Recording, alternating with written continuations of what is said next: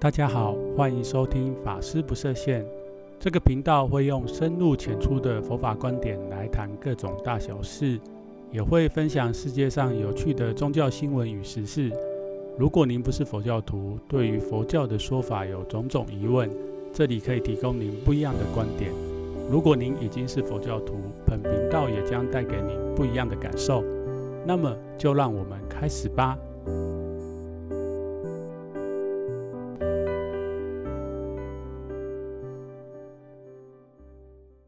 大家好，欢迎回来，法师不设限。今天这一集，小禅想要跟大家一起来聊一聊吃素这件事情。不晓得听众的你们本身就是一个吃素的人，还是身边有所谓吃素的朋友，又或者初一十五才吃素？其实关吃素这件事情有蛮多可以讨论的。那首先想要来跟大家。分享一下，也顺便问一下大家，吃素究竟是什么原因让你想要吃素嘞？那我有找了一些资料，其实目前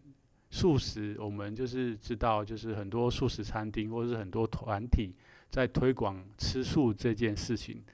包括包括哈联合国，它都有在推广吃素这件事情。那为什么呢？因为大家知道，就是现在全球环境破坏的非常剧烈，然后我们有一个非常重要的问题，我想这几个月或者这几年大家应该都明显感受到，就是我们的气候越来越不正常，地球发烧了，所以吃素对于这个议题来讲，它是一个解决的方法其中之一。因为我们知道，过去以来人类这个人口大量的繁殖，那我们很多人，因为我们很多人嘛，就要吃很多的食物。那在肉食的汲取上面，其实是以数十倍的成长，所以我们的畜牧业也非常的发达。但是大家知道，就是在这些畜牧业的背后，其实它是对于这个碳排放，它是相当大的。所以在科学界来讲，这个。减少吃肉这件事情也可以帮助地球。大家或许有在这个素食餐厅，或是有一些节目上面会看到这样的一个 slogan，就是“吃素救地球”啊，这是一个吃素的原因。其实，在台湾，我们更多人吃素的原因，除了这个之外，更多更多应该是所谓的所谓的宗教的一个这样的概念。所谓宗教概念，也不是说像啊我。我是佛教宗教师，或是我是佛教的信仰者，我来吃素，这个是一部分。但是还有一部分，台湾人还有一个习惯，就是如果我我身旁有什么人发生的，例如生病，或者是有的人哈可能要考试，他为了要求愿，他去神明前面啊讲说，哎，我这段时间我吃素，那我希望呃我的。身体比较干净，或者是这个跟众生结比较好的缘，这样的概念，吃素的人，我发现我曾经听过啦，不能说我身吧，我曾经听过，因为这样吃素的人还不少哦，就是在台湾。然后另外一个另外一个原因或理由，还有蛮多的，在现在这个时代就是健康，因为从医学上面我们可以知道，吃肉人他其实确实比较容易得到这个心血管疾病。另外一个很特别，或者我找到原因，我是之前完全没有想到，后来看了觉得蛮特别，就是减肥。哦，好像确实有一群人是因为减肥所以吃素。那不管如何，我觉得这个吃素的理由有百百种，但是吃素这件事情本身就充满了很多可以可能性或是可以探讨的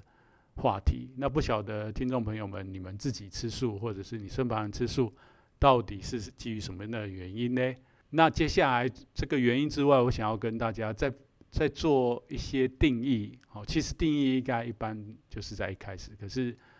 我发现，我们先讲原因，然后再再讲分类。为什么要讲分类呢？因为今天我们跟别人讲说我们是一个 vegetarian 也好，或者是在华文我们讲说我们是吃素。可你知道说吃素这件事情本身，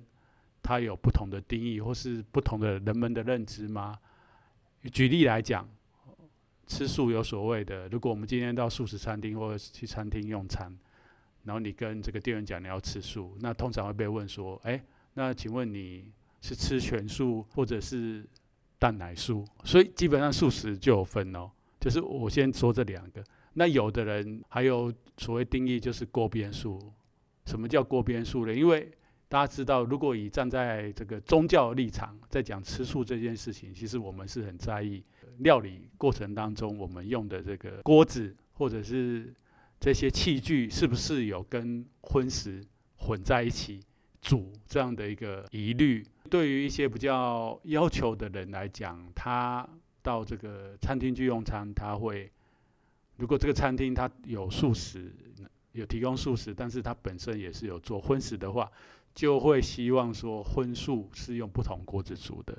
而有的人他说锅边素，它的意义就是你用同样的锅子煮，就是他可能先煮过有荤的食物，有有肉的。料理过后，然后他只是单纯炒菜在这个锅子，这样子的人可以接受叫锅边素。但是如果真的很严格、很严格，觉得我吃的素就是完全不能沾到这些东西，那就是我们在这个华人里面讲的全素。那这部分确实是有人要求哈，可能如果你对于吃素不是那么样了解的人，你可能没有还不知道这件事情。我还发现有一个很特别的名称。叫做海鲜素、鱼素，或者是白肉素食主义。一开始在找这个素食分类的时候，我确实有点 shock。为什么呢？因为嗯，我确实是第一次听到说有所谓的海鲜素。什么叫海鲜素？就是只吃海鲜跟植物，就基本上他不吃这个陆上或者天天空飞的动物，他只吃海里游的。那这个很明显的例子，我是直接想到日本。或许有人你们本身是吃素的，然后你曾经听过，就是有人到日本去旅游，然后跟这个店员讲说：“哎，我不吃肉，我不吃尼克，因为我们可能懂得日文不多，或者是我们对他文化不熟悉。”然后他啊，他或者是跟他讲说你是素食，然后他知道知道，然后出来又是有鱼的，啊，因为对日本来讲，他的。大部分日本人对素食的概念就是不吃这个在路上的动物，乃至天空飞，他们很少吃天空飞的的这个动物啊，鸟类的，他们基本上不太吃。但是陆地上的动物他们不吃，海洋中的食物对他们来讲是他们饮食文化之一，因为我们知道日本有所谓沙西米，所以你跟他讲说这个吃素，他有的人他觉得只是你不吃这个陆上的动物啊，端出来有这些鱼、啊。所以就就就惊讶了哈，然后包括说曾经听过，我曾经听过有人到中国大陆去旅游，然后跟这个餐厅讲说他是吃素，然后出来的料理里面还是有肉，然后只是没有猪肉，没有猪肉啊，讲两次啊，对，没错，就是这这个餐厅基本上的这个厨师或者是里面的工作人员是所谓的伊斯兰教或是。我们中国讲的回教徒，那对他们来讲，这个斋或者是素的概念是所谓的清真清真食物这样的概念，就是他不吃这个猪肉，然后还有他的这个动物宰杀过程，其实是他有他们的相对的步骤。那这个我们我们要要在这个节目里面特别探讨哈，大家有兴趣可以去看，就是我讲到说这个吃素这件事情有很多。部分的是因为宗教，所以对于素食这个概念，或是斋，我们在华人里面还有讲说，这这个吃斋这件事情，其实不同的教徒确实对于素也有不同的定义哦。那我觉得是蛮有趣，就是我们如果想要对素食文化多一点了解的话，大家可以去看一下，或是理解一下我们吃身旁吃素朋友他到底吃的是哪一种素。那就再回到刚前面提的。其实很多人吃素是因为宗教的关系，那我我就想要来跟大家谈一谈，在宗教里面吃素这个文化是不是只有佛教独有嘞？不是，或许在台湾的朋友知道，在台湾我们推广素食非常成功，其实是得力于这个所谓的一贯道啊，他们确实是非常的用心跟努力在经营这个素食文化。这个面向上面，那佛教我们当然汉传佛教，以汉传佛教来讲，我们非常鼓励，我们有很多的这个汉传佛教的这个信仰者，他把这个吃素这件事情看得非常的重要。除此之外，大家知道说世界上有几大宗教，其实基督教它早期也是吃素的吗？啊，可能知道人不多哈。我找了一些资料，我看到这个讯息也是有一点惊讶。那主要是根据西方的一些研究，这个神学的学者，他在很多的这个早期旧约圣经里面有找到很多他们圣经的经文有这样子写到，像是什么呢？旧约创世纪篇里面有提到这样的经文，像他想不可杀生，吃蔬菜彼彼此相爱，强如吃肥牛彼此相恨。然后还有讲好饮酒、好吃肉的，不要与他们来往，啊，所以我看到这些新闻，我也觉得，我不能说用惊讶来形容，就我觉得它跟东方的这个佛教是不是有一些异曲同工之妙？那就再提到，哎，他们早期是这样子，有一个这样的一个文化，为什么后来改变的？那根据这个西方的这个研究神学的学者。他们做了很多文献，还有历史的考察，发现就是在四世纪的时候，在西方有一个非常著名的君主，叫做康斯坦丁大帝。或许对历史熟悉的朋友会知道这个君主。那大家知道，基督教文明本身它是一个政教合一的一个文明嘛，哈。所以在那个早期的时候，他们确实皇帝或者是所谓的这个宗教的教宗，他是影响的。能力是非常大的。那这个康斯坦丁大帝呢，他就是他自己的认知是基督教不应该就是那么强调吃素这件事情，所以他将他的这个想法把它延伸到这个信仰者身上，造成了之后的这个基督教，他并不再那么强调说吃素这件事情。那无独有偶，我们就回到我们佛教来讲。我觉得蛮有趣的。如果大家对于佛教认知的话，就是我们现在世界上佛教三大佛教的传承，一个就是所谓的东南亚这种南传佛教，然后藏传佛教，还有我们以汉文化圈为主的这个汉传佛教。那大家知道，就是在这个南传佛教与藏传佛教，其实他们并不强调吃素这件事情。当然，可能这一二十年来，我们可以看到很多藏传佛教的法师。也慢慢的在强调吃素这件事情，但是以他们这两个佛教传统来讲，他不强调吃素这件事情。那汉传佛教为什么强调嘞？跟这个我找到基督教，因为君主改变这件事情啊，很有很深的感触。因为以我们汉传佛教来讲，我们汉传佛教的法师们都知道，汉传佛教主要是因为梁武帝，中国嗯、这个魏晋南北朝的时候有一个梁武帝。那他是一个非常虔诚的信佛的君王，那他当初写了一篇文叫《断酒肉文》，给这个全天下，所谓全天下就是当时他统治的这个江南这个地方的境内的学佛的人。啊，他说这个要学佛就是要，大家知道在佛教里面就是不饮酒，我们有不饮酒戒嘛，然后但是我们其实没有不吃肉戒哈，这个等一下我再跟大家解释。但他就是说不能喝酒以外，也不能吃肉，所以他将他这个意思付诸在这个文章里面。然后这个文章呢，他又公告到当时的他这个统治的这个境内，哦，就是这个境内的学佛的人，还有僧人，最主要是僧人，哈，他他他讲的非常的重，就是如果你是佛教出家人，然后你吃肉，然后你是在我的这国度里面。他觉得你不是一个修行人，虽然这个佛教里面大家知道，佛教里面其实有非常多经典嘛，三藏十二部，很每个僧人他所修行的法门或者是他依据的经典不一样，很多经典其实并没有强调说吃肉这不能吃肉这件事情，所以这也就提到，其实当时梁武帝这个文一出来的时候，有当时的佛教团体或是一些领袖，他其实是有意见的哈。那为什么他有意见呢？以我的认知，就是这个在佛教修行这个上面，这些佛教圣人可能，或是当时的佛教代表可能会觉得说，这个佛教的诠释应该是由我们啊，怎么会由我们宗教领袖啊，怎么会是一个政治人物来谈这件事情？这是其一哈。那其二，确实在佛教经典里面，我刚刚前面有提到，我们的这个戒律里面，我们以这个佛教来学佛人有所谓的三皈五戒。那五戒里面还有就是出家人以还有出家人来讲，确实有所谓的不饮酒戒，但是没有一个就是不吃肉戒。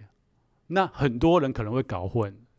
什么样叫搞混呢？就是说，哎，你佛教戒律第一条不是不杀生吗？那吃肉就是要杀生才能吃肉啊。但是大家如果稍微学习一下，就会知道 佛教讲不杀生，主要是讲不杀人。那他并没有，应该是说在比较原始的佛教或是南传佛教，他并不会特别强调说杀动物这件事情。当然，就是他后来慢慢就是被扩及，所谓的扩及就是不杀不杀这个人以外，然后也不杀所谓的这个动物。那就再讲回来，就是不管是不杀人或不杀动物，应该是说，嗯，在早期的佛教教团里面，其实大家知道，就是佛教修行人他是用托钵的方式在过修行生活。那托钵的过程当中，就是人家给你什么你就吃什么嘛。所以吃素这件事情，在为什么我们现在在南传佛教里面看到，并没有特别强调这件事情，是因为你可以想象，就是一个乞丐来跟你。要东西，然后他还跟你讲说：“哦，我要什么东西？如果是其他什么东西，你不要给我。”啊，应该以逻辑来讲这样不同嘛。然后还有就是，你可以想象说，佛教修行人去去到村庄里面托钵，然后托钵，然后还特别跟施主啊，这个供养尊重食物的这些人讲说：“啊，你要给我炒一盘青菜啊，或者是哎，我什么吃，我我什么菜才吃，然后什么菜我不吃。”不太可能嘛？那最后的结果是什么？你就不用吃嘛？谁要谁谁谁管你嘛？就是这样子。对于初期的佛教，确实这个东西不是那么样的被强调。以汉传佛教，刚刚前面有讲我们的历史的发展过程当中，因为梁武帝之后，我个人认为一个很大的部分就是我们后来的佛教在中国。形成的教团，然后有固定住的地方，不再像是印度那样子，就是过着一个类似到处游行游走的这个修行团体。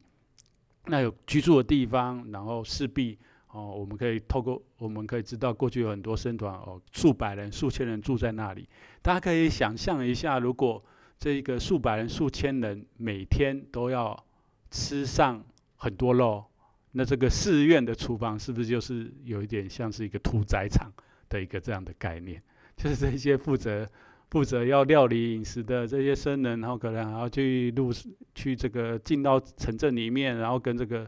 这个肉贩讲说：“哎，你明天给我进十十头猪啊，或者是几头羊啊。”然后在那边，然后他们可能除了这个像百丈怀禅师说“一日不作，一日不食”哦，那。我们中国禅宗传统，这个要耕作哦，在山坡有一些这个农农事要要做，那可以想象，可能农事就会变成这样，变成养猪养猪户哈，然后僧院旁边是养猪养羊还是养牛，这个就也蛮奇怪的。所以我觉得种种的时空因缘，